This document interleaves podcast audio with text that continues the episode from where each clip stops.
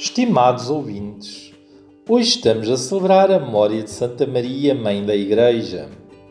Este atributo a Maria é apresentado no Evangelho de São João, quando Jesus confia sua mãe ao discípulo amado.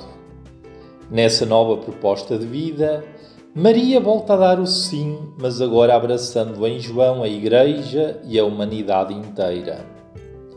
Diz-nos o evangelista São João estavam junto à cruz de Jesus, sua mãe, a irmã de sua mãe, Maria, mulher de Cleofas, e Maria Madalena. Ao ver a sua mãe e o discípulo predileto, Jesus disse à sua mãe: Mulher, eis aí o teu filho. Depois disse ao discípulo: Eis a tua mãe. E a partir daquela hora, o discípulo recebeu em sua casa. Quanta luz e vida estão impressas nas palavras desta perícope. E a partir daquela hora, o discípulo recebeu em sua casa. Convido-vos a fazermos juntos a análise destas três palavras: hora, receber e casa. Aquela era a hora crucial da paixão e morte de Jesus. Uma dor abissal paira no coração de Maria ela perde o próprio filho pregado na cruz. Jesus perde tudo e, antes de morrer, perde a sua própria mãe, confiando-a ao discípulo amado. João faz sua a dor do outro e acolhe Maria. Quantas vezes ficamos fechados sobre nós mesmos e indisponíveis para acolher o sofrimento e a dor dos outros? Com muita facilidade usamos a expressão agora não tenho tempo. Para João, aquela era a hora de mudança, pois deixa de pensar em si e acolhe Maria. No nosso dia a dia é necessário usar gastar do nosso tempo, das nossas horas, para oferecer a Maria. Como posso dar o meu tempo a Maria? Ela foi mãe, esposa, dona de casa, educadora e mulher de oração. Então, nas tarefas diárias, posso acolher, ou melhor, posso imitá-la, nas tarefas que tenho que realizar. Ou também poderei acolher Maria, procurando acolher quem sofre. Maria é a mãe da humanidade. Assim acolho Maria, se sou capaz também de acolher o próximo. Este é o desafio que é feito a cada um de nós. A outra palavra a evidenciar é recebeu-a. Este verbo permite-nos entrar no dinamismo de igreja em saída que não fica fechada no seu mundo e nos, e nos seus esquemas, mas está de coração aberto aos outros, oferecendo a hospitalidade. Isto deve nos levar a refletir ou até fazer um sério exame de consciência à forma como recebo os outros.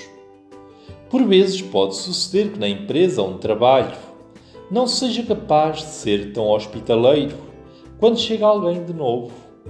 Ou se calhar na escola, quando algum jovem é mudado de agrupamento de escolas, não o receba da melhor forma. Ou procuremos analisar como recebemos os imigrantes, se damos o nosso tempo e atenção ou se não nos queremos comprometer. A outra palavra que se destaca é casa, isto é, o ambiente familiar no qual o discípulo amado recebe Maria. Mas o que poderá ter de extraordinário este lar? Este era um lar de uma pequena igreja doméstica, onde reinava o fogo do amor pois o que ali se respirava era a presença de Jesus. E acolhendo Maria, estou a acolher Jesus. Será que a nossa casa é um espaço marcado pela presença de Jesus entre os membros da família? Eis o relato de uma família. Temos cinco filhos e neste período de confinamento forçado tivemos mais tempo para refletir em conjunto sobre a vida em família.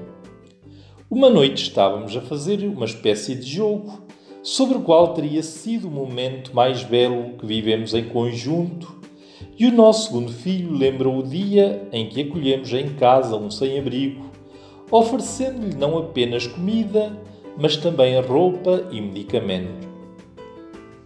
Cada vez que vejo um pobre na rua, revejo aquele sorriso.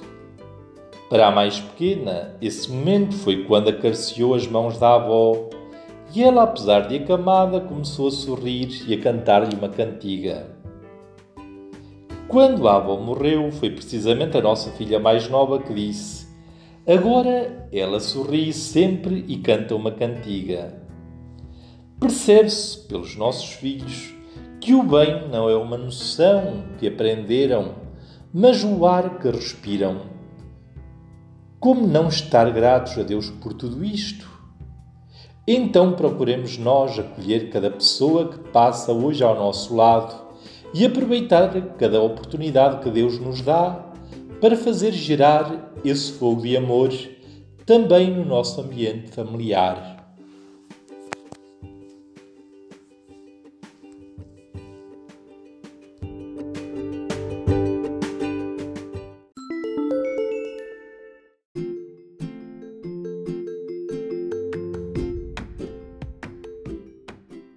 Olá, obrigado por ouvires o nosso podcast. O meu nome é Guilherme e sou um jovem para o mundo unido.